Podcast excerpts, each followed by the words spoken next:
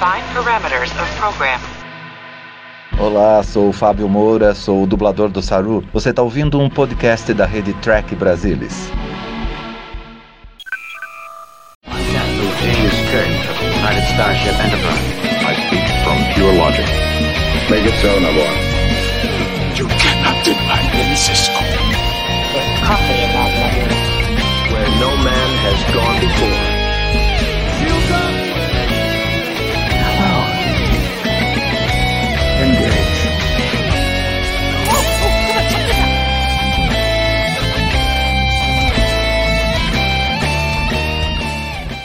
Olá, muito boa noite, seja muito bem-vindo a mais uma edição do Trek Brasilis ao vivo, onde vamos comentar o episódio 9 ou 10, dependendo de como você conta, é o episódio final da primeira metade da primeira temporada de Star Trek Prodigy, a Moral Star Part 2. E para falar sobre este episódio, temos hoje a bordo aqui comigo o Gustavo Gobi, a Lúcia Rax e a Mariana Gamberger. Todo mundo apareceu rapidinho. Olá, pessoal. Boa Olá. noite, boa noite. Começando pela Lúcia, boa noite, Lúcia. Boa noite a todos, boa noite, Salvador, Mari, Mari Gustavo. Prazer estar aqui de novo para discutir o último episódio de. Último. É, já, já tem uma Por esses lagriminha. tempinhos, muito triste. Boa noite, Mari, bem-vinda.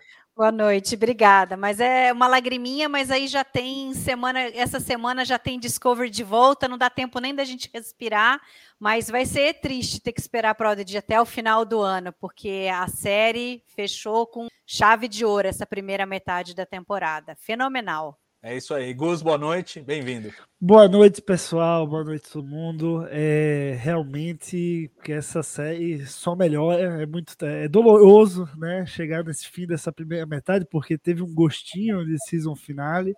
É, mas enfim, a gente vai entrar em cada um dos pontos é, no TB ao vivo e muito feliz de estar aqui com vocês nesse TB ao vivo que é quase nostálgico, porque é em, em quatro pessoas, né? Como a gente fazia há muito tempo atrás. É verdade, é verdade. Estamos com super lotação para comentar esse episódio. E claro, eu queria já começar pe- pegando aí a, a, a primeira percepção de vocês, o primeiro impacto desse episódio, um episódio que me impressionou pela densidade. Ele respondeu muito mais do que a gente esperava. A gente comentou aqui semana passada o que, que poderia ficar em aberto, o que seria fechado, e a impressão que a gente tinha é que ia ficar mais ponta solta do que ficou com esse episódio. Quero saber a, a impressão inicial de vocês, como é que desceu essa resolução. Vou começar de novo pela Lúcia. Vai lá, Lúcia. Eu achei que o, episódio foi sensacional. Eu acho que eles fecharam muito. Quer dizer, o, o, o seriado vinha vindo num, num crescente, né? E eles fecharam algumas coisas muito bem, uh, concluíram algumas uh, características dos personagens e contaram a história que a gente queria saber, que era do adivinho, como que metade da história, né? Como que uh, o que, que ele queria com aquela nave e agora vamos ver na próxima, nos próximos dez episódios o que vai acontecer. Mas eu achei o episódio muito bom, fechou muita coisa. É isso aí, é interessante que você falou que tem coisas penduradas. Eu quero que mais para frente na, na live a gente faça um exercício das perguntas não respondidas, o que a gente ainda precisa uhum. descobrir, porque tem mesmo pontas soltas. Mas primeiro, queria dar Mari aí impressões, impressões iniciais. É interessante porque o, o, episódio, eu de início eu gostei mais do primeiro episódio do que o segundo. E a gente tem uma coisa assim, é muito comum acontecer do primeiro episódio ser fenomenal e aí o segundo às vezes não, não conseguia acompanhar o primeiro.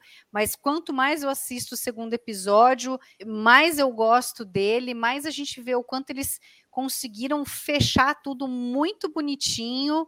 É, isso que você falou, eles, eles deram várias é, respostas que a gente estava ansioso, mas ao mesmo tempo o que eles deixaram para trás ficou muito interessante e conseguiram agora é, uma nova linha aí que eles vão seguir e que essas respostas que ficaram é, para trás vão se encaixar ao longo dos próximos dez episódios. Então eu achei isso muito legal, um episódio também muito muito sentimental, tem muita coisa ali deles como grupo, como indivíduo também ali que eu gostei bastante. Boa.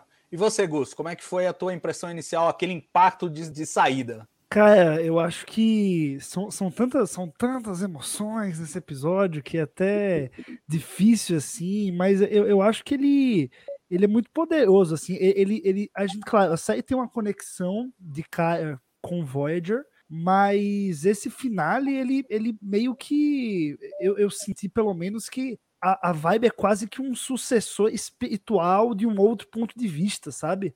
É, as, as séries parecem muito mais relacionadas agora e você tem tendo a própria Janeway de verdade agora. É, é, pô, Chakotay já apareceu, mas é, é, ela fala I'm coming Chakotay, né? Então você fica, meu Deus, o que, que vai ser agora? Então, assim, é, é, é muita Itasla Mora e a gente entende por que, que o Diviner ele tem tanta birra com, com a Frota Estelar.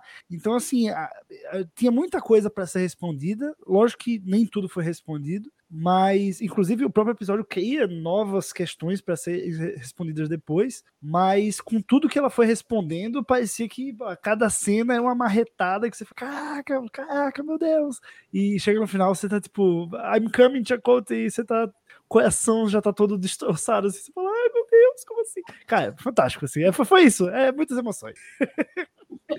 Boa, boa. Bom, eu, eu vou completar, vou dar minha primeira impressão, e a essa altura é uma primeira impressão. Eu tô resgatando meus sentimentos da primeira assistida, porque desde então já assisti mais outras duas vezes, e ontem eu cometi a temeridade de assistir a sequência inteira, todos os, os as 10 as dez meia horas ali é, para poder comentar um pouco mais sobre esse desfecho. Mas, enfim, a minha impressão inicial quando eu assisti o episódio da primeira vez é assim: a exemplo da primeira parte, em termos de ritmo e de execução, ele é perfeito. Ele não deixa você é, titubear, ele está sempre conduzindo a história um passinho adiante, é, funciona muito bem nesse aspecto. O que me incomodou um pouco foi a forma talvez, eu não sei se displicente é a palavra, mas tive um pouco essa sensação, uma certa displicência para explicar a motivação do adivinho. Eu acho que a ideia é boa, eu, eu, eu acho que a forma como ela foi contada talvez não tenha sido a mais legal. Eu sei, vai parecer que eu tô pegando no pé, né? Porque, pô, a série foi tão legal e realmente tá sendo tão legal, mas eu fiquei pensando assim, poxa, será que não dava para botar uns flashbacks do adivinho no meio do caminho, na época que ele tava Solon, né? Porque é, é, todo um conflito que foi descrito lá que a gente não vê, né? Que a gente não vê. A gente faz um flash forward, ó, era assim, aí teve o primeiro contato, aí ficou assim. É tudo que a gente sabe. E eu acho que se a gente tivesse um pouquinho mais dessa história, que ela viesse num pinga-pinga ao longo da, da temporada, talvez a gente chegasse mais só para costurar tudo que tivesse sido apresentado e seria mais satisfatório. Do jeito que ficou, eu achei que ficou assim, ah, tudo bem, eu entendo, é legal, mas não sei, eu, a minha sensação foi assim, simples demais, simplório demais esse, esse aspecto da história. Fora isso, acho um episódio espetacular e ele termina numa nota absurda. O Gus já tá saltando pro final aí, mas realmente, quando faz aquela transição e a gente cai na Dauntless com o Almirante Janeway, para tudo, para tudo, não pode acabar agora, não pode acabar agora. Então, é até... Fala. É, assim, eu acho que você tem razão também. quando eu assisti pela segunda vez, é, isso me chamou mais atenção. E a única coisa que o adivinho fala é assim: a, a Federação, Estelar, é, jogou fogo e nos deixou queimando. Tá, isso quer dizer o quê? Nada, né? pode ser uma metáfora, pode ser de verdade, pode ser, sabe? É, eu também senti falta de uma, de uma explicação maior, é, mas eu também não sei se a série vai voltar a esse ponto, né? Eu acho que esse arco do, do adivinho tá muito bem fechadinho. Ele, pô, enlouqueceu quando viu é, o zero, né? E ficou lá e em Taslamora e para poder ser lá. Então acho que a gente vai morrer com essa dúvida, assim. É, eu não sei, eu acho que esses caras costuram demais. É, e eu acho o seguinte: não, não, não se esqueça o seguinte: mesmo que o adivinho continue louquinho lá depois de ver o, o zero e tal. Não se esqueça que existe um, um adivinho de 50 anos antes que está lá em Solon agora. Porque Solon, hum. neste momento do tempo, ainda não colapsou. É verdade. Então tem esse, tem esse adivinho aí, o, o pré-adivinho, digamos assim, que tá por lá ainda. Então eu não sei. Porque eu acho que não dá. Se os caras simplesmente. Ah, e aí fechamos a história do adivinho. Tchau, adivinho Pô, não, não pode ser assim. Eu acho que não pode e não vai. Eu confio que demais nesses caras. E, e eu acho assim, se tem uma coisa que. Vou até jogar para vocês. Se tem uma coisa que eu senti, é o grau de confiança que a gente pode ter nessa equipe de roteiristas. Eles raramente dão um ponto sem nó, deixam uma coisa mal ajambrada, mal resolvida. Parece que eles têm toda a backstory construída e aí eles vão plotando isso ao longo da temporada. Acho que talvez tenha sido a temporada mais bem estruturada aí das que a gente viu é, da, dessa nova era de Star Trek, no sentido de que os caras já sabiam o final antes de começar. E eles já é, vi muitas entrevistas, né? Depois do, do finale, eles comentando do, do trabalho em Troll Hunters, em, em Tales of Arcadia, enfim, outras, outras séries que eles é, trabalharam, que eles já têm essa cultura, os Hagman, de fazer um, o, o arco já muito bem desenhado desde o começo. Chegaram a fazer isso com 52 episódios, em Prodigy estão trabalhando com 40. Então acho que assim, tá muito bem desenhado e tem coisas ainda a vir. Mas eu não quero pôr o carro à frente dos bois, eu acho que o, o que, o que vem por aí nós temos que discutir mais para o final. Vamos, vamos voltar para essa história. E a primeira coisa que eu queria perguntar para vocês, já adentrando a história, é o que vocês acham que ela fez pelos personagens. E eu sinto assim: é, relação entre Dal e, e, e Gwen dá um passo importante. É, e, e a, a, troca de posições entre o, o e a, e a Rock Tack, eu acho que também foi absolutamente maravilhoso para os dois personagens, porque os dois estão se encontrando. E aí, por isso, uma das coisas que eu fui rever, você vê que o, o Pog ele já tinha é, essa vibe de, de oficial de segurança lá no começo. Quando eles são cercados no primeiro episódio, no piloto, ele é o primeiro a sair dando porrada nos caras lá. Então, quer dizer, ele já tinha essa vibe na, naquele momento a gente não registrou, porque a gente registrou. Eles fizeram a gente pensar, não, ele é um engenheiro, tal, não sei o quê, mas ele é um engenheiro que faz reparos, percussão, né? Batendo. Então, ele já tinha essa vibe e agora ele acha a vocação dele. A gente já tinha visto a Rocktack encontrar a vocação dela, mas essa, essa troca eu achei que funcionou muito bem. Então, eu queria jogar para vocês isso. O que, que vocês acharam dessa, dessa inversão de papéis? Vocês acham que é temporário? Vocês acham que é definitivo? Já podemos considerar que o Jenkon é o, é o cara da segurança e ela é a, é, é a cara da engenharia? Como é que é, Mari? Ah, certamente, e ainda mais eles acharam é, essa coisa dele do braço dele mecânico, um, uma utilização muito legal. Eu acho que eles foram, obviamente, isso daí estava planejado. É, a gente percebe o quanto, o quanto eles né, como o Salvador falou, o cuidado que eles têm em toda a história. E eu achei fenomenal essa cena ali. Ele, ele é um engenheiro que ele se tornou engenheiro porque era o que tinha para ele. Ele estava ali naquela mina e ele começou a consertar as coisas e achou um lugarzinho dele para ele ficar quietinho ali consertando as coisas.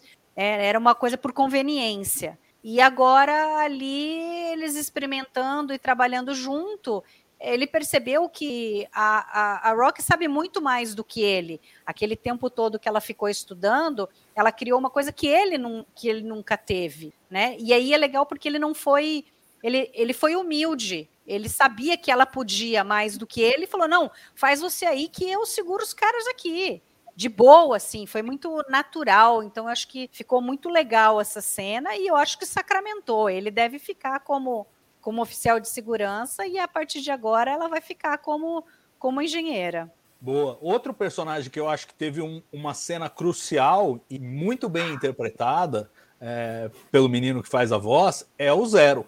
O Zero ele é instrumental na derrota do, do adivinho, ele vem como uma surpresa e a carga emocional daquela cena eu acho que valoriza bem o personagem. Eu não sei se a gente teve um real aprendizado, né? Porque basicamente é aquilo que é dito no piloto e é mostrado nesse finale. Mas é uma cena poderosa. Gus, o que, que você achou do Zero e do papel dele nesse, nesse finale? Ah, então, eu até fazer um pequeno parêntese aqui, eu só descobri nessa semana que Zero era dublado por um homem. Porque a voz, para mim, sempre foi uma voz. Assim, eu sei que o personagem é, não tem gênero, mas a voz sempre pareceu levemente feminina. E aí, com o material promocional é, do personagem, né? Do, do, último episódio, tem, fizeram um vídeo com o dublador falando um pouco da jornada de Zero e tal. É, e eu fiquei, fiquei chocado assim, mas achei muito legal, porque talvez a, a, proposta mesmo deles é fazer isso. Não, vamos pegar um cara, a voz parece um pouco feminina, porque você cria essa dualidade, esse meio termo, para dizer que o personagem nem gênero tem, né? É, mas a, a, eu, não, eu, eu, não imaginei que fosse ser um personagem que tivesse um, um papel tão pivotal, vamos dizer assim, para esse encerramento. E eu realmente achei que Green pudesse ter algum, alguma consequência muito pior. Né? Eu acho que o, o que a gente vai, o que vai acontecer na verdade é que essa, esse esquecimento da Gwen, é, é, claramente assim, beleza, é, é, interessante, né? Você saber o, o, impacto que os medusianos têm, né? O, o adivinho viu zero e ficou louco. Né? Green só viu o reflexo e só perdeu a parcela da memória. Mas é interessante porque é nesse momento em que Green fica sabendo que se eles levarem a Protostar até a frota, pode dar um problema muito grande, né? Então, é, essa perda de memória vai acabar tendo suas consequências logo, logo, assim, né? Dos próximos episódios, quando a série retornar no, no final do ano. Mas eu acho que é um, personagem que ele se torna cada vez mais interessante, assim. Eu, eu realmente acho que esse já é um dos, um dos meus personagens favoritos da série, mas esse final deu ainda um, uma o impulso, sabe? Saber que também pelos diálogos, pelos diálogos que ele tem um passado ali com o adivinho, eu acho que isso também contribui. É, eu acho que é um personagem que só tem a crescer, no sentido da gente mergulhar mais no lore e, e no background dos, dos da raça mesmo, dos medusianos. Eu acho que, que promete muito. E é o tipo de personagem que, que casa muito bem com o formato da série, com animação, né? É um, se você for pegar Jornada lá em 66, nunca dê pra, não dá para colocar um Medusiano lá, porque, né? É um ser meio uh, não tem forma, enfim. É, então eu acho muito Pô, vou oportuno. Te sacanear agora, deixa bom. eu te interromper para te sacanear, porque o Medusiano foi introduzido na série é, clássica. É verdade. Mas, porra, não, ó, imagina a cena do adivinho e, e do zero, ah. certo? Aquela cena ali. Dava pra fazer 66? Não dá, entendeu? Não, eu de um outro jeito. De um outro jeito entendeu? dava, foi feita. Oh, uma galera ficou louca lá na Enterprise. Mas eu, o, da, o Medusiano lá. Foi feito, não dava. Eu acho que é, é porque é, é, muito. É, é uma oh. cena muito visual, muito ilustrativa. E eu acho que tem uma carga muito pesada, assim. Eu, eu não consigo imaginar não, a série fazendo sem ser uma coisa super tosca, assim. Vai mudar. Não, ela é. Não, peraí, peraí. Ela, ela é... vai me desculpar. Não, ela, ela é cinematográfica em, em Prodigy. Uhum. Ela é cinematográfica. Parece que o cara explode. E aí é uma nuvem toda. E a gente só tem um vislumbre dela, porque a gente também não pode ficar louco. Então, é, mesmo com a audiência. a, a, não, é sério. O, o, é o pessoal da fotografia faz esse jogo, do tipo, ó, não, você vai ver só mais ou menos, porque senão você também vai enlouquecer.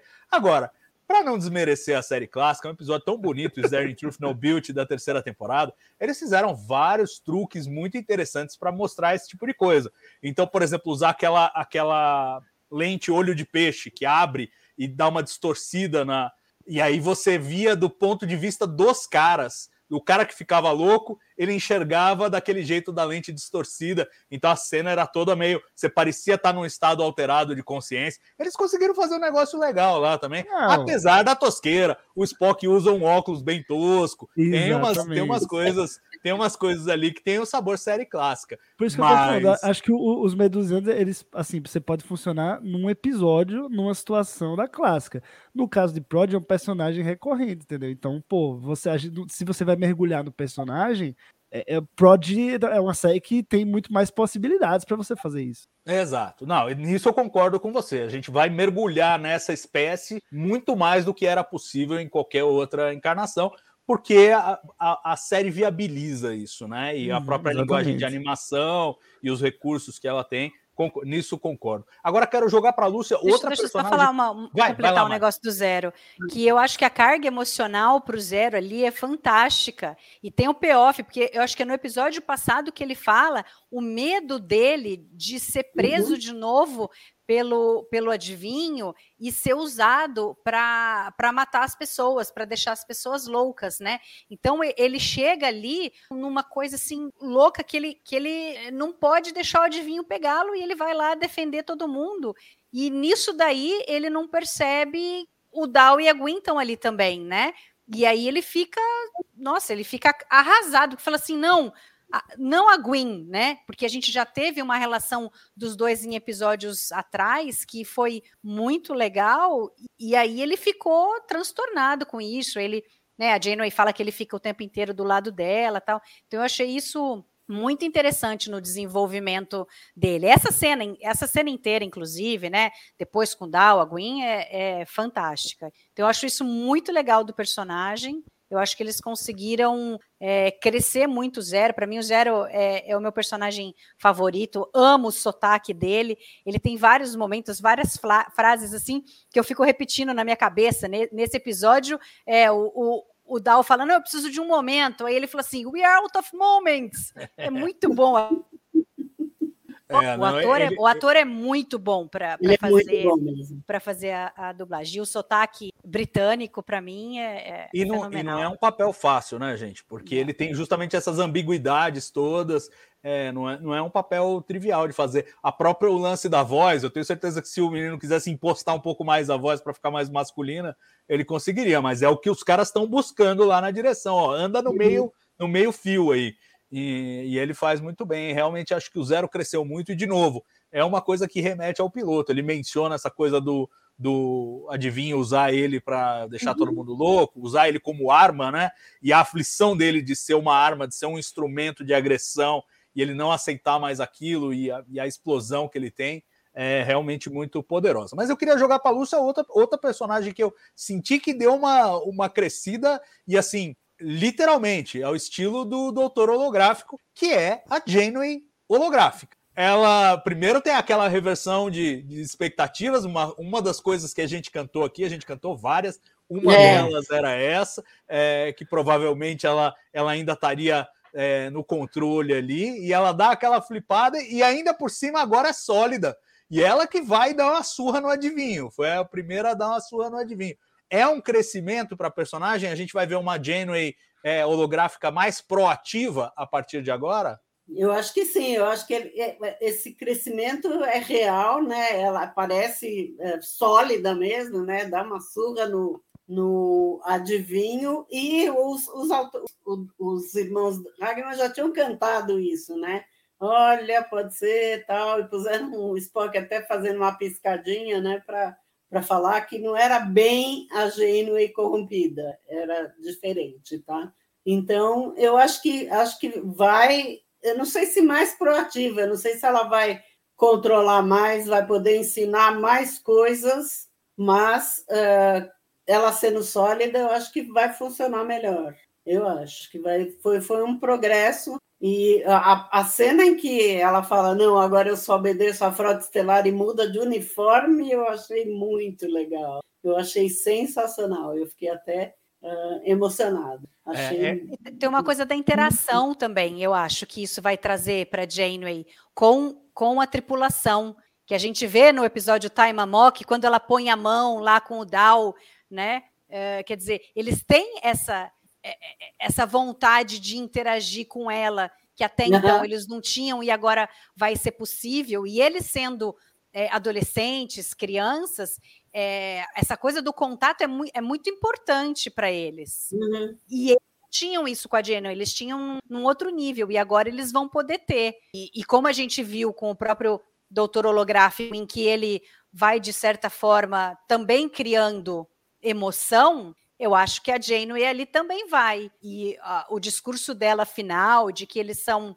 prodígios, de como eles cresceram, de como eles agora fazem tudo junto, não vão mais não trabalhar é, juntos, ela fala com orgulho. Ela fala assim: eu participei desse crescimento, eu, eu ajudei eles crescerem. Então, isso ajuda tanto ela como um personagem, como os outros, porque na interação dela com eles fica, fica muito interessante. É, e Agora, ela já sabe quem é eles, quem que são eles, quais, ah, quais são as circunstâncias, e claramente ela abraçou a missão, né? Eu acho muito significativo que termine com o diário, o diário dela, né? Reportando o que está acontecendo. Aliás, é o momento em que nós temos uma data estelar que diz que nós estamos no comecinho de 2384, ou seja, um pouquinho depois do, do ano em que começa a série 2, 2383. E, e, e mostra realmente como ela abraçou aquela missão, a tripulação, todo mundo, e ela tá ali contando o que, que tá rolando, tá reportando, até porque quem tem a tradição de reportar vai, vai ser ela mesmo, né? Então achei como um artifício e como uma linguagem, achei, achei muito bacana esse uso. Agora, é... O, o, doutor de Voyager, ele era sólido desde o começo, né? Porque ele tratava. Ele podia pessoas. escolher, é, ele podia escolher, ele tinha o poder de escolher se ele era sólido ou não. Tanto que ele manda, acho que alguém dá um tapa na cara dele, ele estava transparente, depois ele aperta um botãozinho e fala: Uhum. ah, agora, agora olha, pá, e ele dá um Agora- tapa no- em É. alguém. Isso num dos primeiros episódios da Isso série. eu lembrava. Ele tinha, ele tinha essa possibilidade, ele podia escolher. E de novo, se você aceita que o holograma tá ali, o fato dele ser sólido ou não é o de menos, porque é, o que faz a gente sentir coisas sólidas, na verdade, é a interação eletromagnética mesmo. É, Uhum. é- são os átomos se repelindo aqui. Então, É igual no, no, no holodeck. é, Você É, interage com exatamente. as coisas no holodeck, você Exatamente. pega as coisas. Então não tem por que não poder pegar a Janeway, né? Poder tocar nela e ela É, também. E, a- e aí, é, falar em holodeck, então aí vamos saltar para a sequência do, do adivinho. A primeira coisa que. E essa, essa me incomodou menos, foi num segundo momento que eu vi. Mas assim, ele tá lá todo morrendo. A Janeway foi lá, puxou o canudinho dele, tá saindo sangue, sei lá o que que tá saindo ali. E o cara tá lá morrendo. Aí quando ele vai pro holodeck com a Gwen, já consertaram o canudinho dele. E a gente não viu É, nada. E isso me incomodou um pouquinho. Não sei, porque assim, ele já tava bom. Tipo, não, não, não tô sentindo nada aqui, ó. Vou ligar aqui o programa tal. Trouxe aqui no disquete, pôs lá no, no holodeck e, e- e ligou o, o programa para mostrar qual era de solo e qual era a história. Incomodou para algum de vocês essa transição ou foi suave? Eu mais Acho que depois é foi- pior, né? Porque na realidade no final ele aparece completamente sem aqueles tubos, né?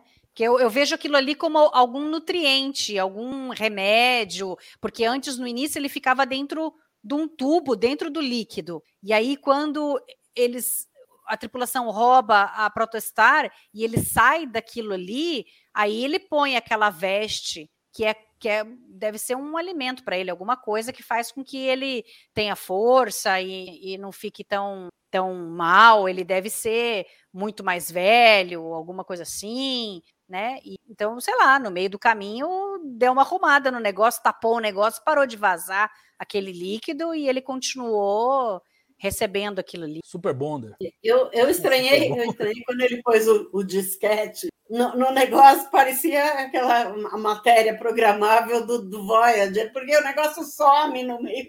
É, Achei de Discovery, estranho, né? achei Matéria essa programável de Discovery. É, eu achei uma parte estranha. Matéria programada não é dessa época, né? Mas enfim, É. programa- Mas, enfim ah, realmente. E depois, outra coisa que eu estranhei, quando largo ele no planeta, ele está sem nada, né? Está só sem o tubo, sem nenhuma roupa até. E ah, não era a nave que fazia a gravidade, gravidade, fazia é. tudo. De repente, a nave foi embora e a gravidade continua. Então, Muito tem- embora ele saiu com a nave atrás da Protestar e largou a mina lá e os caras na mina. Então, na realidade, eu acho que tem. Talvez tenha Não, consertado o negócio da nave. Que Não, mas a nave, a nave estava transportando, a nave, o gatinho virou o capitão.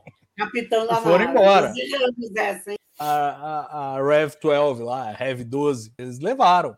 E ela é, é- era ela que gerava o É. bagulho todo lá. Isso então, que eu acho, que era ela que É. gerava. Então, eu não entendi Então, mas muito tem uma vez pedaço. sai com a nave da mina e todo mundo permanece na mina. Já tinha acontecido isso. Então, É, alguma é coisa tem.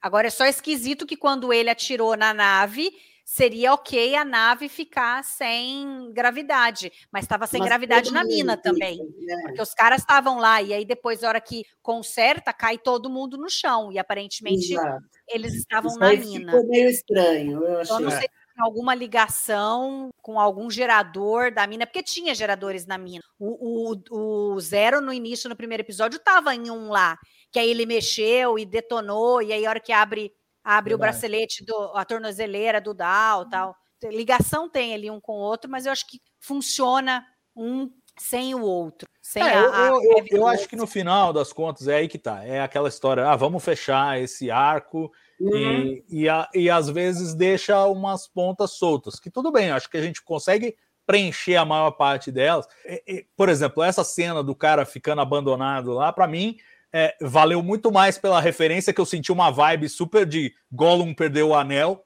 a sensação dele, o cara loucão lá, levantando os braços para cima e tal, e a câmera se afastando, é, subindo é, com relação a ele. Eu achei que era muito mais a referência do que propriamente, ah, vamos explicar se como ele tá, se tem suporte de vida, se não tem. Não perderam, não perderam esse tempo. E eu acho que é, não precisava botar duas linhas lá para explicar alguma coisa, acho que não.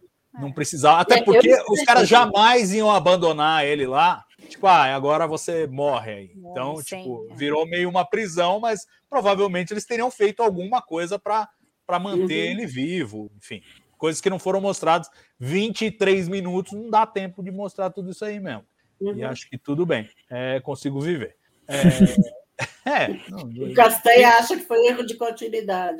não, o lance da. Eu acho que o lance do canudinho, sim. O lance da Genway ter estragado ele e depois ele E vai pro depois holodeck e voltar. ele tá inteirão, e soou meio ruidoso para mim. É, podia Não parecer ele precisava, fazendo Ele um negocinho tá- enquanto ele... ele- tá falando com a Gwen, ele né, acerta band-aid coisa. Ou ele- caminho. Ou ele podia ir meio fudido, e tudo bem. É que eu acho que aí o problema é o seguinte: ia ficar o zero ia parecer cruel. Se ele já tivesse se estrupiando todo, ele não ia co- conseguir combater o Dal, e ainda o zero ia parecer cruel de atacá-lo. O cara tá morrendo já, e o, e o zero vai. Então ele tinha que estar bom, mas aí tinham que ter feito essa, essa ponte aí que não fizeram, eu acho. Um E- band-aid. no- é, põe um band-aid no cara, era o mínimo. Era o mínimo. A gente viu, a gente viu parecido em Discovery na segunda temporada, quando a Nan, a galera, a, é a Arian, né, que arranca o negócio dela de respirar, e aí depois ela volta no final e ejeta a Arian, e a gente vê que ela tá segurando o bagulhinho ali, tipo, não, eu fui, Uhum. peguei de volta. Então tinha esse remendo, você vê, numa, numa coisa muito simples, eles conseguiram mostrar, não, ó, ela fez assim, desse jeito. Aqui faltou, eu achei que faltou. Eu senti que foi um, foi um buraco. Já ele ficar lá abandonado, acho que não. Acho que dava, dava para Uhum. ter a licença poética e os saltos é, necessários. É, bom, tô vendo os comentários aqui. o Ralph já defendendo os outros. Não precisa explicar. pô. É, É, eu, eu tô na linha do Ralph. Eu, É. eu não percebi nem metade do que As vocês crianças falaram aí. a gente. Mas, enfim. É, a gente, a gente vai cavando, a gente vai achando, né? Não tem jeito. É o que, é o que nós fazemos. Se a gente vai falar aqui uma hora desse episódio, a gente vai achar coisas. Os caras contaram a história em 20 minutos, a gente fala uma hora, vai acontecer essas coisas. Vai achar mais coisa, realmente. Agora, agora falando da, da, da- explicação do, do adivinho, é, vamos lá. A frota contatou o planeta dele. Uhum. Primeiro contato, coisa bonita e tal, não sei o quê. Então quer dizer que eles já tinham dobra. É isso Senão a frota não faria contato. Ou não, né? Ou pode, na verdade, justamente por não ser é, uma civilização de dobra, ter dado errado. Ah, mas aí, o, aí quem quer que tenha a explicação sido não foi essa. violou. Não, não é dito, não é dito. Se eles tinham, mas eu acho que tem Não, dois problemas aí. poderiam estar perto de, de começar, igual a Terra estava quando os vulcanos fizeram o primeiro contato. Eles estavam A Terra tinha dobra, né? Era uma dobra merrequinha ali, né? mas Não era uma dobra. Era, mas pode ser que eles também tivessem, mas Então, eles mas- eram, eles, eles tinham um negócio de iso- isolacionista. Eles, É, eu- eles podiam ter a tecnologia, mas eles não queriam se misturar com outras pessoas. Você vê que o adivinho agora nesse episódio ele mostra a arrogância que ele tem de se achar superior, de achar que ele não precisa dos outros, os Valnacate são os melhores, tudo, né? Então eu acho que é, é, por, é por esse lado. A frota chegou lá, sabia que eles tecnologicamente eram avançados, mas não esperavam que fosse ter aí uma, um- É. É, uma parte, né? E vai- eu fiz um paralelo muito com o Bajor. Eu achei assim a, a maneira como o adivinho lidou com, com o primeiro contato da frota com a frota e, e o que aconteceu com o Solon é a mesma coisa do círculo, né? É, uhum. Os caras queriam Bajor para Bajor, a gente já se ferrou aqui com os cardassianos. Que federação o quê? Vai embora, meu filho. A gente quer ficar isoladinho aqui no nosso coisa. Então tinham os caras que achavam que não, a gente não pode se isolar, a gente tem que tem que a gente tem que permanecer, não, não, a gente não pode perder a nossa cultura, mas a gente não pode achar que a gente pode ficar isolado aqui. E aí o, o, o, adivinho fazia parte do grupo que achava que tinha que ser Valnacate para Valnacate quietinho ali e nada de, de ficar junto. E aí teve essa coisa. E aí a gente não sabe o quanto a federação é, ficou ali, porque Space Nine a federação estava presente em Bajor. É uma situação difer inicial diferente ali da relação Bajor-Federação uh, do que provavelmente era ali com o Solon, né, com os Valnacat, mas eu acho que talvez a federação tenha ficado meio assim, pode ser que eles tenham falado, bom, então vocês se resolvam o que vocês querem. Não, a federação não poderia interferir na guerra civil, ela não poderia ficar de um lado de um, ajudar um ou ajudar o outro. Eles podem ter falado, não, vocês têm que resolver. A gente está aqui, se vocês quiserem, a gente, vocês podem passar a fazer parte da federação para fazer contato e ter trocas e tudo. Agora vocês têm que resolver aí. E aí talvez esse grupo tenha achado não, os caras vieram e a gente não queria e agora foram embora e a gente é, é, é meio assim, é, eles eram os responsáveis, eles detonaram o, o próprio planeta. Né? A arrogância deles detonou o próprio planeta. Mas é mais fácil você botar a culpa no outro. É claro, é claro. É, então, não, eu, eu, eu gosto. É, pode falar, Lúcia, vai lá. Eu concordo com o Johnny. A primeira coisa que eu pensei quando ele começou a contar essa história, eu falei: faltou uma serritos na vida para ir lá e fazer o segundo Exatamente.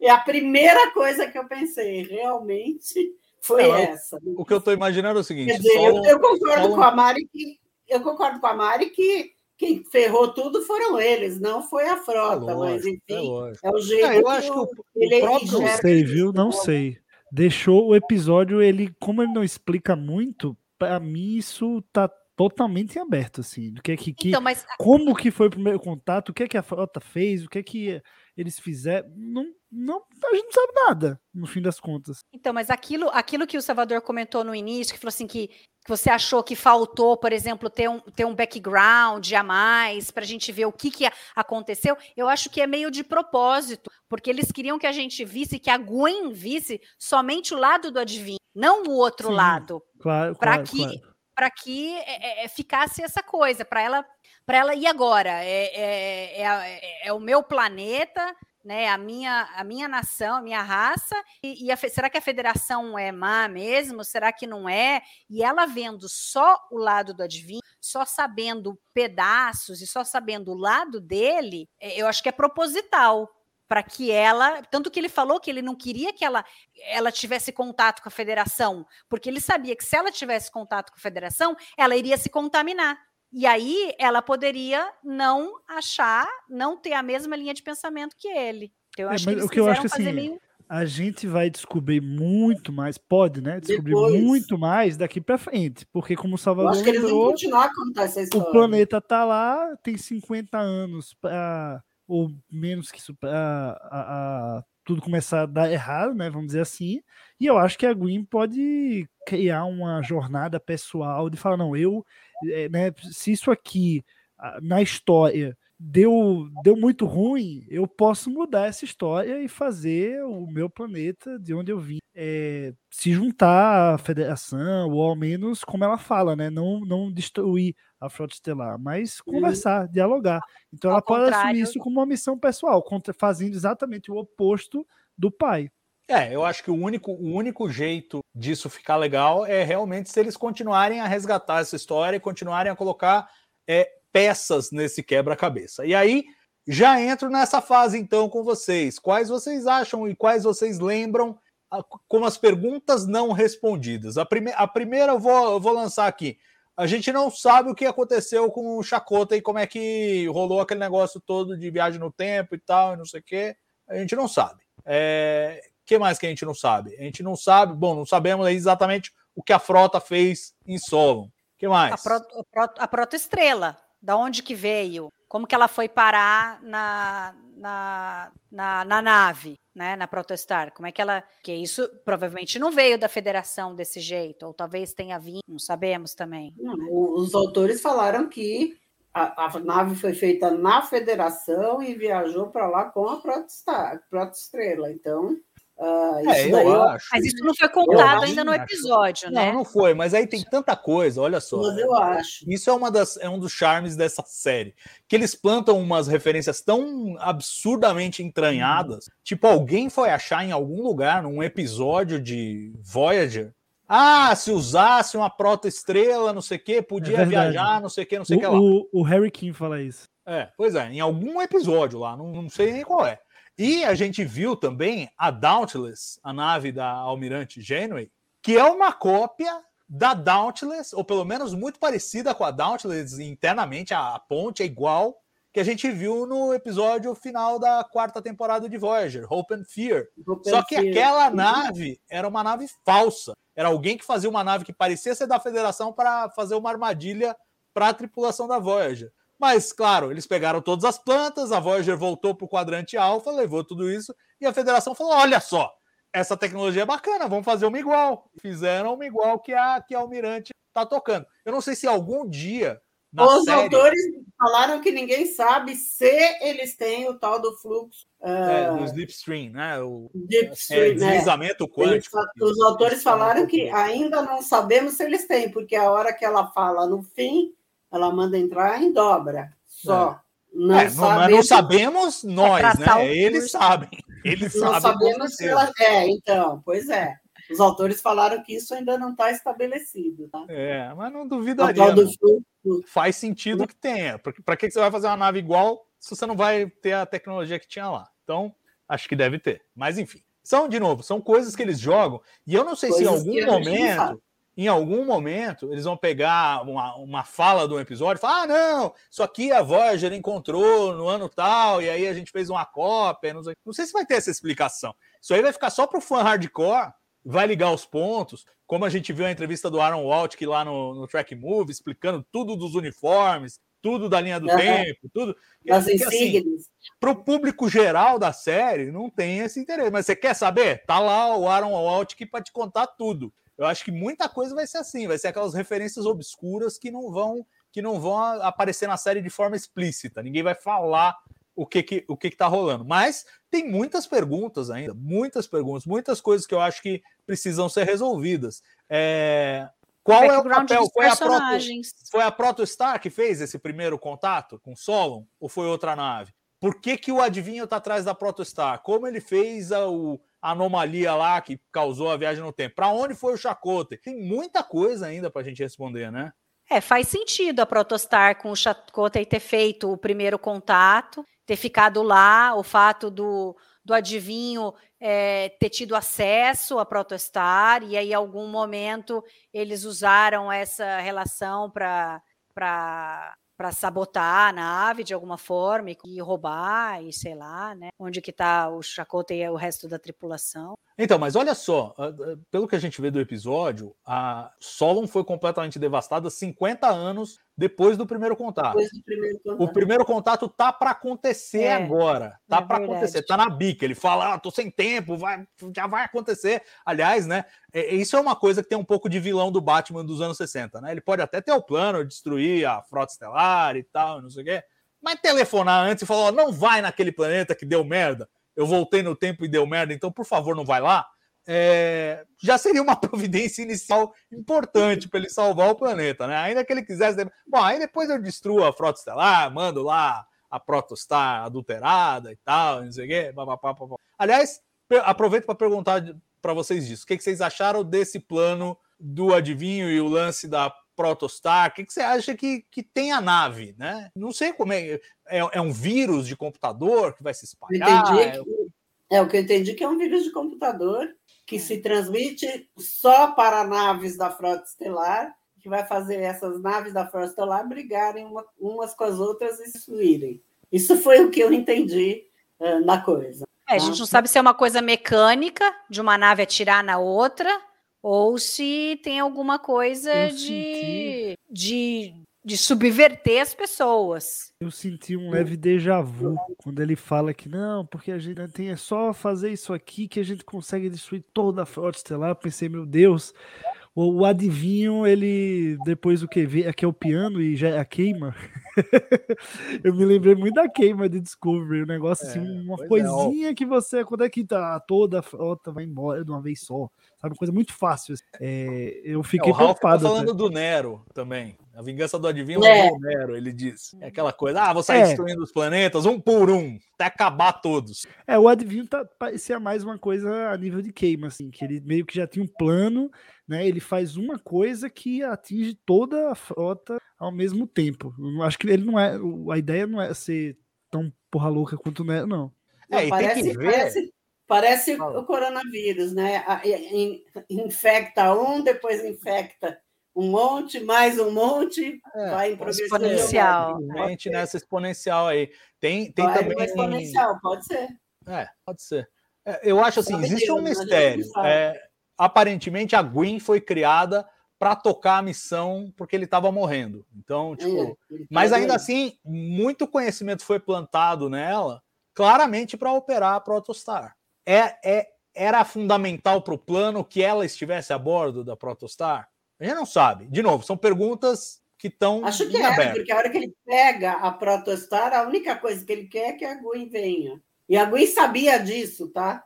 Porque ela já Sim. tinha planejado que ela seria eh, capturada pelo pai. E que aí seria, ela usaria isso como moeda de troca para ele entregar a Rev troca, 12 para eles poderem sair de lá. Né? Ex- Exatamente. Sair de lá com É. a protoestrela e. Eu acho que ela já sabia depois- isso. Já, já. E aí a gente termina num- numa angústia, né? Porque, por um lado, todo mundo feliz, ah, o gatinho comanda a outra nave, todo mundo escapou, que maravilha. E agora vamos devolver essa aqui para a Frota Estelar. E a gente, não, não, não, não pode. E, e a Gwen, que é a única que sabia, não, Não lembra sabe, né? mais. Não lembra mais. Apagou aquilo da memória, ela não tem informação. Eu não sei, eu acho até que ela não se lembra do que aconteceu com o Sol, ela não lembra de nada daquele. É, pois é, eu, eu, eu pensei nisso agora, porque eu falei da, da questão da Gwen poder voltar lá na jornada pessoal, mas ela nem lembra né, da história. É. Então, Ah, se ela pode enquanto, querer. né? Essa história Ela vai pode precisar ser querer- redescoberta toda É, ela. ela, ela vai. Mas eu acho que de qualquer forma ela vai querer voltar lá, porque agora ela pode, pelo menos, sabe? É, para talvez, é, como você falou, redescobrir de uma outra perspectiva, ou primeiro a perspectiva da Frota Estelar em relação a isso. Enfim, tem muito a ser explorado aí ainda. Mas o, o meu, meu voto, é, é, o Alan deu aqui nos comentários. Quando a Caetiana vai virar oficial de segurança da Protostar? É isso que eu quero saber. O Brasil quer saber. O Jancon agora é. O Jancon Pog é oficial É, de segurança. Eu acho que ela não vai virar, mas eu, mas eu achei Eu o payoff maravilhoso. Porque tudo que a gente esperava, era o óbvio, a gente cantava semana passada, vai ser salva. Foi muito É, mais do que isso. Ela mostrou. Eu achei que ela ia ficar na- Elas mostrou as garras. Mas isso nós, eu errei, que ela ia ficar na Protostar. Agora, eu fui pegar uma tabela que eu fiz logo que lançaram os personagens do nome e da, é, da, da Rock Tac, está escrito que ela é oficial de. Já estava há muito, desde o começo, quando anunciaram os personagens, já falavam que ela era oficial de ciências. Então, É, A tava a bola cantada. levou era só 10 ler lá. capítulos, mas agora. hã? Era só ler lá que a gente já ia saber para onde Era ia. só ler lá que a gente já. já eu acho que saber a Gwen vai começar a lembrar as coisas. Eu acho que a memória dela Aos vai começar a vai, eu voltar aos também poucos. Porque mostra bem isso a hora que, que o, o Dal fala: não, vamos, vamos devolvê-la para a federação. E a, aí a Gwen fala alguma coisa. Aí ele assim, tá tudo bem? Ela, é, tá. Então, quer dizer, Tem alguma coisa ali, né? Já tá tem trabalhando alguma ali. E eu acho que aos poucos ela vai começar a relembrar, e aí É, eu, É, eu li até é para uma- imaginar. vai dar caca primeiro, né?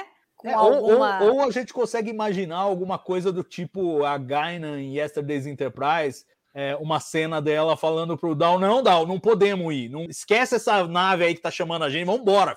Liga a dobra aí, vambora, porque Eu vai dar li- merda. E, e ele, mas por quê? O que é? O que é? Não, não sei, eu só sei que vai dar merda.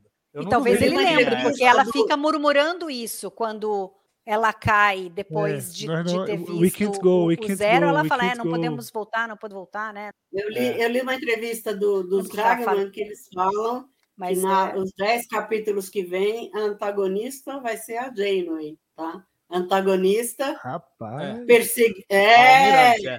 perseguindo, Rapaz. perseguindo a nave, perseguindo a nave para descobrir o Chakotay. É lógico que ela não sabe que a nave está sendo conduzida pelas crianças, tá? Então que vai ser um tipo o fugitivo, tá? Que a gente torce para o fugitivo, mas torce também para o cara.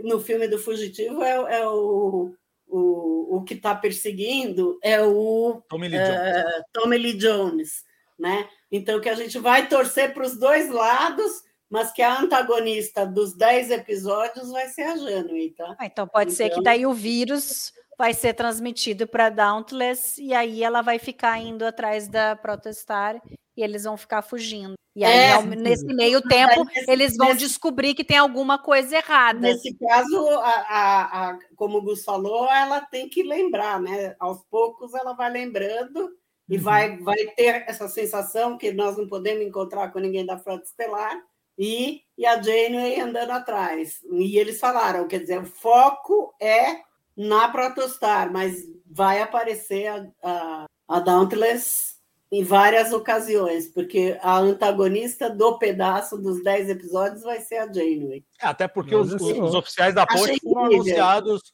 foram anunciados como personagens da série, né? Tem escalação. A gente só viu a, a trio lá falando, mas os outros dois lá, o, o Andoriano e o Telarita, também já tem, já tem ator e tal. Então Já são personagens ator, que e vão atores muito bons, hein? É, é, exatamente. Um deles é o Jason Alexander, né? Acho que o Telarita é o Jason O, é, o, Alexander. o Telarita é o Jason Alexander e o, e o, o Tyler, que é o andoriano, é o David Diggs, é um, um cara muito bom, muito bom. Enfim, cria-se cria aí uma expectativa, mas eu, eu sinto um pouco como o Gustavo, quando ele falou uh, o negócio da Almirante Janeway como antagonista, é, não, é não é fácil Eles você fazer um arco de 10 exatamente episódios em que a vilã, entre aspas, ainda que entre aspas, vá Não ser é a Almirante Janeway. uma não é fácil. antagonista. Não é uma É, é, vilã, boa, eles falaram boa. exatamente nessas palavras, tá? Antagonista É uma- é uma- diferente, Está no. Dean of Dick, aquele site. Depois eu mando o link para vocês lerem. Acho que no primeiro episódio a gente já não, vai né? ver o poder do vírus do adivinho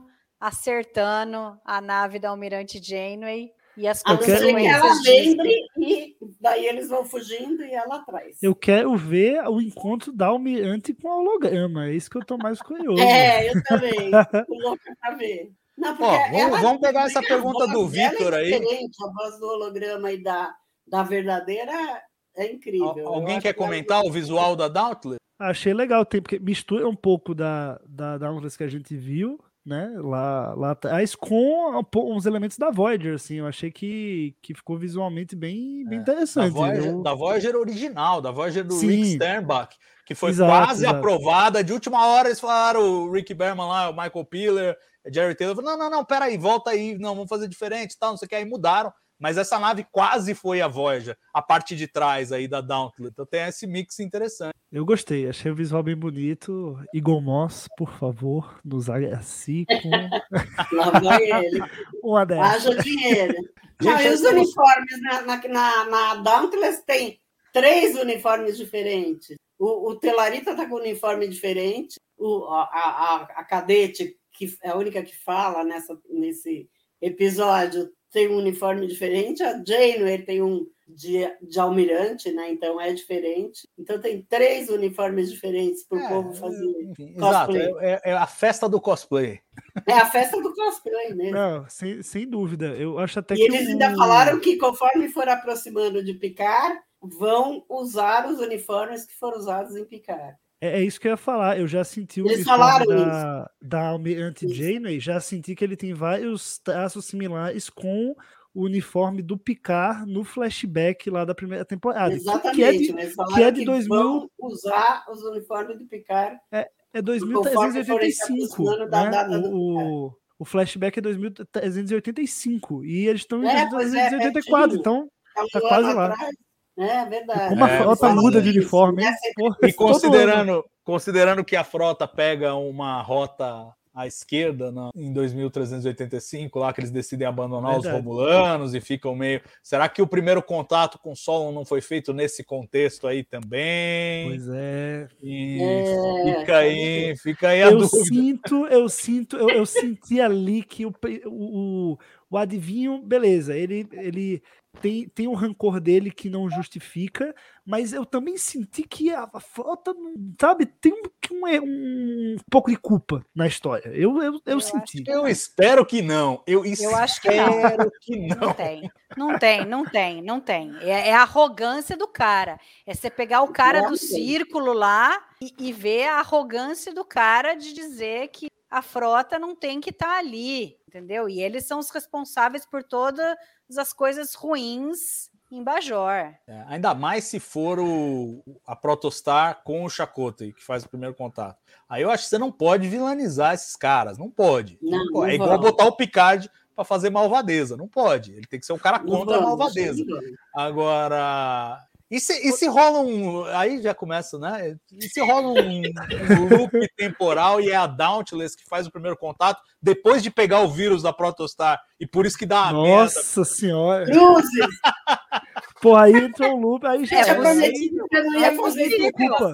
Ninguém tem culpa aí. Pois Ou todo é, mundo não- tem culpa. É, é assim, eu falo, não vou fazer especulação, mas no último programa, aos 45 do segundo tempo, eu falei, e Almirante Janeway? E Falou, entrou Almirante falou Janeway. No... Falou, Então, perfeito, vai saber. Vai ver que aos 45 do segundo tempo sempre vem uma luz, assim. Pode eu ser, um eles. Eles mesmos criaram a, a, a rixa no É, planeta. sei lá, Tentar cima. consertar, é, isso é interessante. É, O Alexandre falou que mas é interessante. O Alexandre falou que o Aaron explicou os uniformes, tá? Essa entrevista tá lá no, no TB, tá? O Ralph que escreveu. Dei É, uma a- olhada. aliás, uma entrevista absolutamente maravilhosa. Você, você vê o Maravilhosa. Aaron Waltk falando, você fala, caramba, Não, o Esse cara conhecimento, estudou, né? esse cara é estudou. Detalhe. caramba. é A produção, o senhor Renan está dizendo que precisamos fazer os momentos. Então, eu sei, eu aí. sabendo. Eu, eu faz Ai, uns tudo 10 minutos que eu tô querendo chamar, mas né, já não tá, a gente tá engrenado aqui, então tá difícil. A Mas vamos tá lá, vamos fazer os momentos. Então. Acho que o senhor Renan tá querendo ir dormir já. É, vamos lá. É, vamos começar então com o momento carimbo do Jim.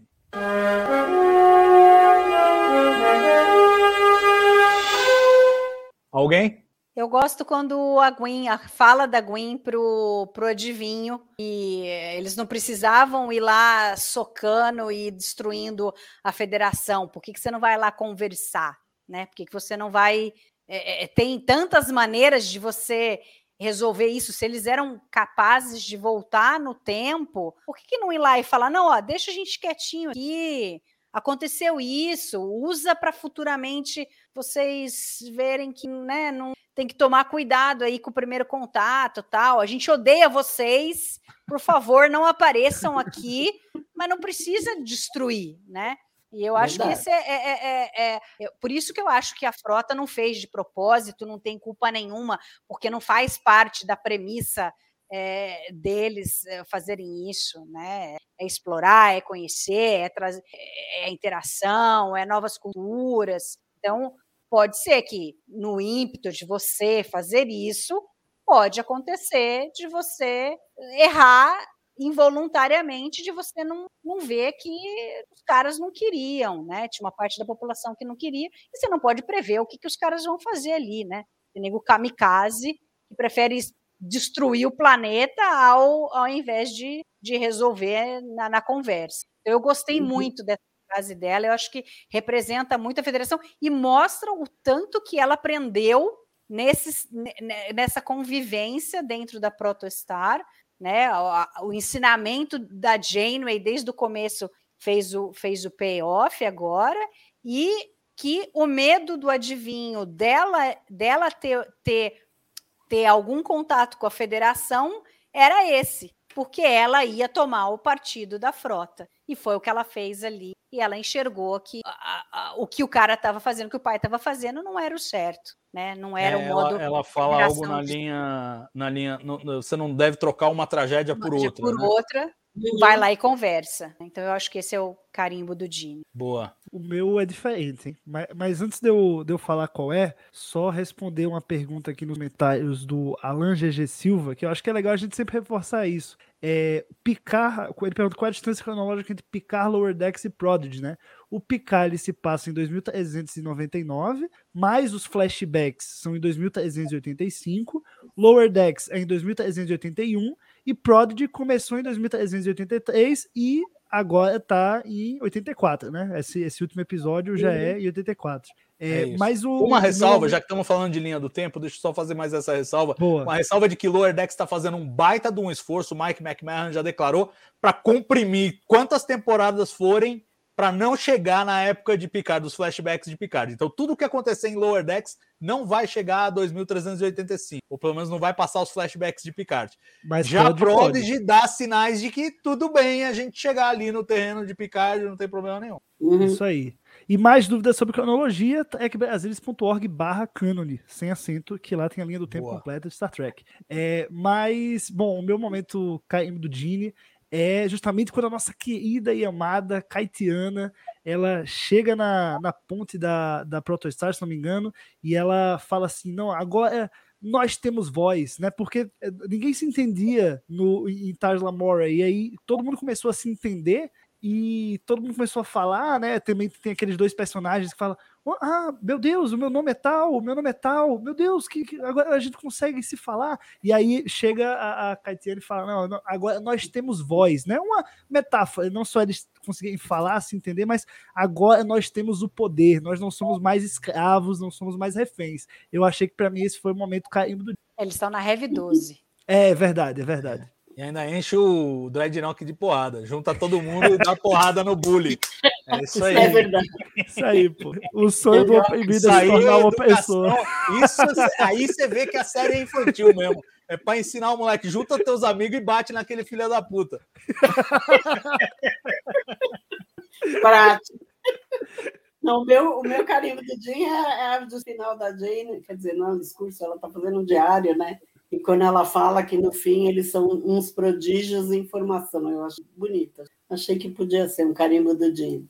Bacana. E eu vou, no, eu vou num quarto diferente, o que eu acho que mostra a riqueza que desse episódio. Que Que é o, o Dal indo ao resgate da Gwen. Ele manda atirar lá na, na, na Protostar para baixar os escudos, pelo menos para ele poder passar. E alguém pergunta para ele alguma coisa no sentido de: Ah, mas qual é o plano? Ele fala: Quando eu souber, eu te falo. E vai sem plano nenhum.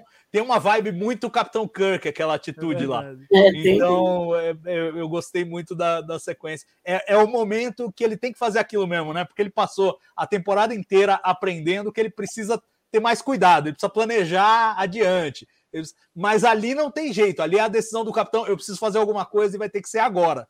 E, e ele reverte isso, eu acho muito legal e muito Kirk. É, vamos agora então para o momento chip de emoção.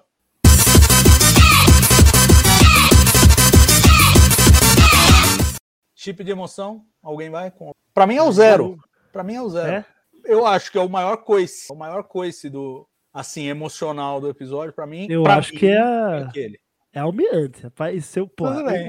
o, o- ela, do- dois, como é? Dois é uma coincidência, três é um padrão. Ela pega o copo de café e I'm coming, Chakotay. Porra, ali eu, ali eu tava em prantos. Ali não tinha, porra, pelo amor de Deus. Eu tô totalmente jogando dinheiro na tela, assim. Vai, vai, me dá mais, me dá mais. Para mim, Não. para mim foi o- quando a Janeway troca o uniforme pela Janeway corrupta com o uniforme da, da Ah, Janeway. legal. Para mim, eu fiquei realmente emocionada. É, eu vou ter um quarto momento. Bom que é, realmente Olha, esse episódio variado é demais. muito Olha aí. rico, Acho que isso nunca né? aconteceu antes no TB ao vivo. Eu- a, a cena toda do zero, desde o início, a hora que ele chega para combater o adivinho, até a hora que os três chegam, né? O Rock, o Junkin e, e a Janeway chegam e vem o que aconteceu com a Gwen, é, é muito bonita a cena, a cena completa. Mas eu gosto do momento ali, a hora que, que o Dal vai e abraça a, a, a Gwen e ela tá falando: a gente não pode voltar, a gente não pode voltar, a gente não pode voltar. A atuação da atriz é fenomenal e o dá o desespero dele de vê-la daquele jeito, né? E aí depois culmina naquela ceninha depois quando ela levanta, que ela chega abraçada com o zero, e aí ela vai até o até o Dow, e aí ela bota a cabeça assim do lado nele, assim, e tem as estrelas, assim, eles estão vendo as estrelas. É, para mim, esse é, é, é, o chip de emoção. Muito bom, quatro chips de emoção. Agora quero ver o cérebro de Spock.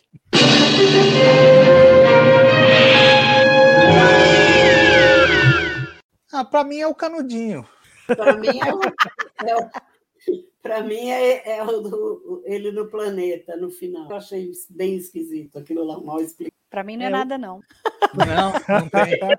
A Mariana se recusa a, a falar. Não, eu, eu, eu assim, não, gente, eu estou apaixonada por Prodigy. Os caras, o que os caras fizeram com essa série, né? Vamos fazer uma apanhada agora do, da temporada como um todo, como eles construíram uma série para para trazer novas pessoas, um público jovem para aprender o que é a federação, e eles fizeram isso de uma maneira primorosa. Cada tecnologia, cada diretriz, cada, cada eh, coisa que a frota ensina, que a federação, que a gente aprendeu ao longo aí de quase mil episódios, eles condensaram em uma temporada e foram capazes de mostrar todo, todos esses detalhes e deixar interessante para quem é tracker que assiste uh, Jornada nas Estrelas e sabe sobre tudo. Então a gente consegue identificar todos esses detalhes minuciosos que eles colocaram, mas ao mesmo tempo isso não não faz com que quem nunca assistiu fique sem sentido e ele vai aprendendo junto com a tripulação uh, tudo, tudo sobre a federação, o que é Star Trek, tudo. Então, assim, é, é fabuloso. Então, eu não consigo ver esse episódio final fecha tudo que eles criaram desde o início e faz com que seja fenomenal a série. Bom, Gus, depois de tudo que a Mari falou, é, se eu, se não eu dá falar você falar cérebro de Spock, não vai ter de Spock. Eu vou porque não, acabou o clima, o cérebro de Spock né? não então, cabe mais.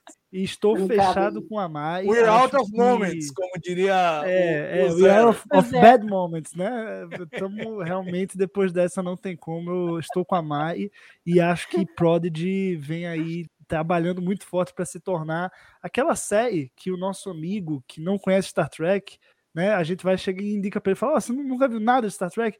Vê essa série aqui, pô, uma animação bem legal, todos os públicos conseguem gostar e você vai entender o, o one on one, né? O Star Trek one on one. Eu acho que estar tá caminhando nesse, nesse sentido, assim.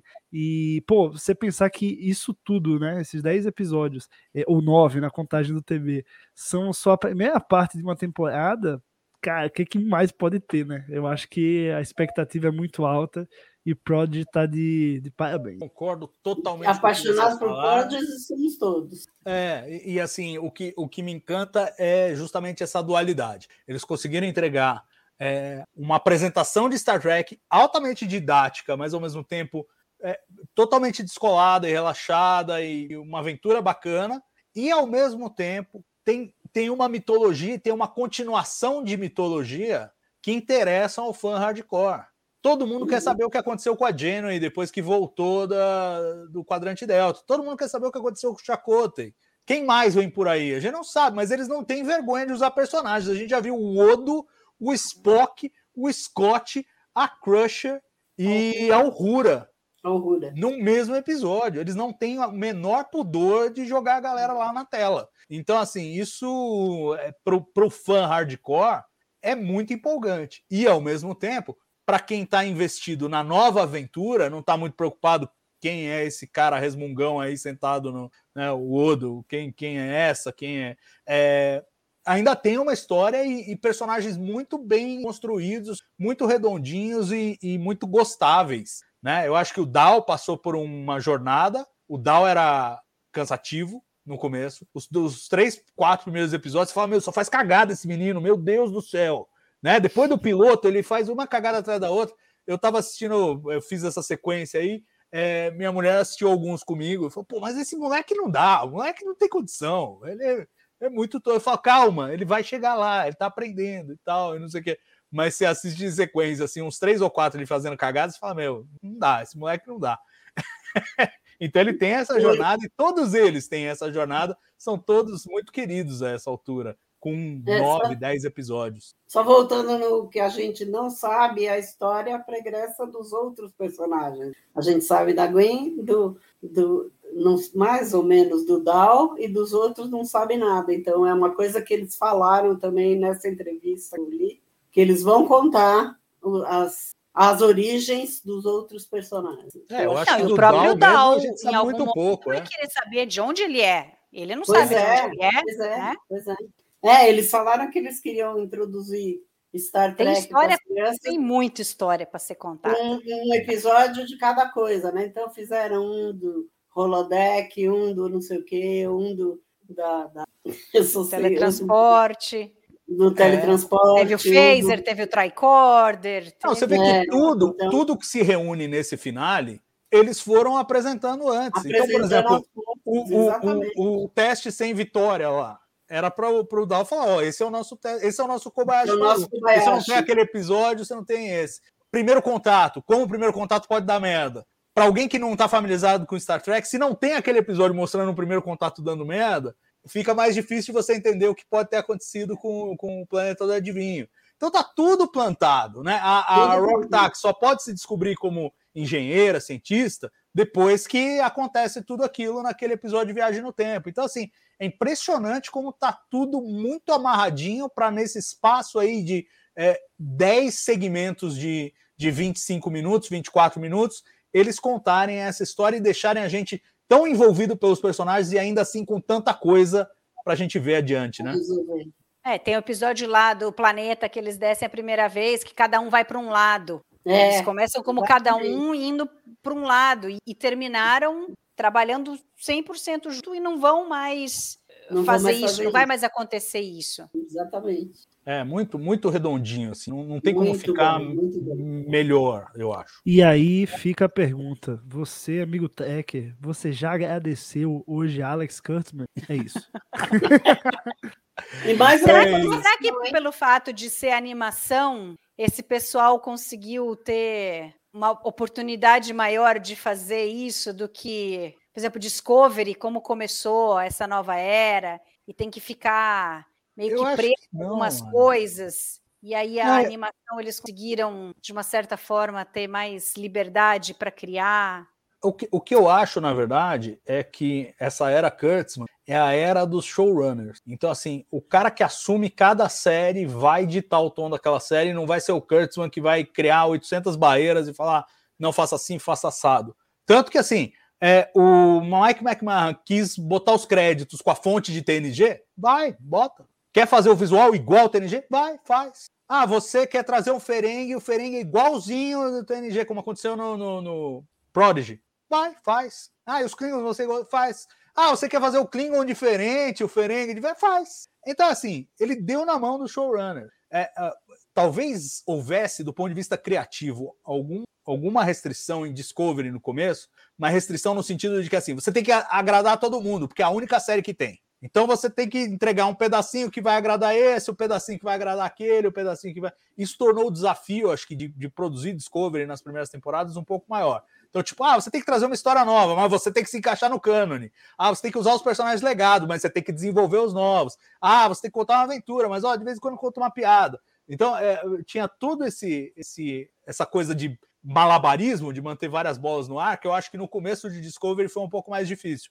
Agora, cada série ocupando o seu nicho, tá todo mundo muito à vontade, inclusive a própria Discovery, que já se reencontrou no século 32 e falou: bom, agora o nosso negócio é esse aqui, né? Então, eu acho que assim, a essa altura não tem, acho que não tem restrição para live action. É, você vê Picard, a primeira temporada, é, o pessoal chiando um pouco com o visual. Aí na segunda temporada já trouxeram Michael Kuda, Doug Drexler, a galera toda trabalhou em Deep Space Nine, Voyager, Nova Geração, Enterprise, para cuidar do, do design do negócio. É muito que quem escolhe fazer o que lá. Eu acho que tem espaço para todo mundo. E vamos ver Strange New Worlds. Eu acho que no espírito de agradecer Alex Kurtzman, precisamos fazer alguns lembretes. Olha só, a gente sabe que Prodigy ainda não chegou no Brasil, mas chega agora, dia 1 de fevereiro. agora. Sexta-feira. É agora os mesmo, episódios que Salvador? já foram exibidos entram agora Sexta-feira, no mesmo dia, no mesmo dia em que teremos um novo episódio de Star Trek Discovery. Discovery que quebrou a sua quarta temporada em dois blocos, exibiu sete, vai exibir mais seis para totalizar 13 episódios na sua quarta temporada. Vamos ter isso um por semana, agora os seis últimos, e nos três últimos de Discovery teremos sobreposição com os três primeiros de. Star Trek Picard. Você já agradeceu hoje a Alex Kurtzman? Agradeço.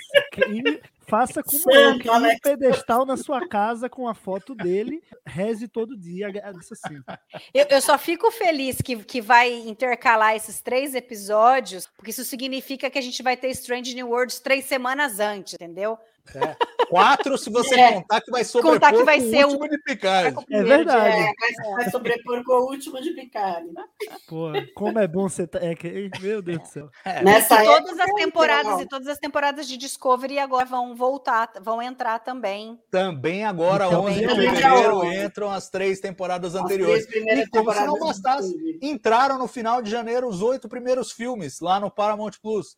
Ainda tem umas bolas meio Coisas- quadradas, os caras croparam a imagem, o primeiro filme tá com legenda português de Portugal, tem um certo problema de sincronismo, mas tá lá já para assistir. Quem quiser fazer maratona pode fazer, eu recomendo fortemente, porque não tem Star Trek ruim. Pode estar recortado um pouco a imagem, mas é legal assistir do mesmo jeito. É Star Trek, é isso que importa. É Star Trek. E não vai faltar Star Trek. E não vai faltar também TB ao vivo. Lúcia, Gustavo, Verdade. Mari, muito obrigado pela companhia de vocês. E obrigado pela companhia de você que esteve com a gente aí, é, acompanhando até as 22 horas e 50 minutos desta segunda-feira. Amanhã temos que acordar cedo, né? Pois é, mas Star Trek é Star Trek, né? Um grande abraço para vocês e até semana que vem com o comentário do episódio 8 da quarta temporada de Star Trek Discovery. Se chama All In. É isso aí. Tipo, como vou. Tô apostando com tudo, alguma coisa nesse sentido. Vamos ver o que vem por aí. Um grande abraço para vocês e até a próxima. Tchau.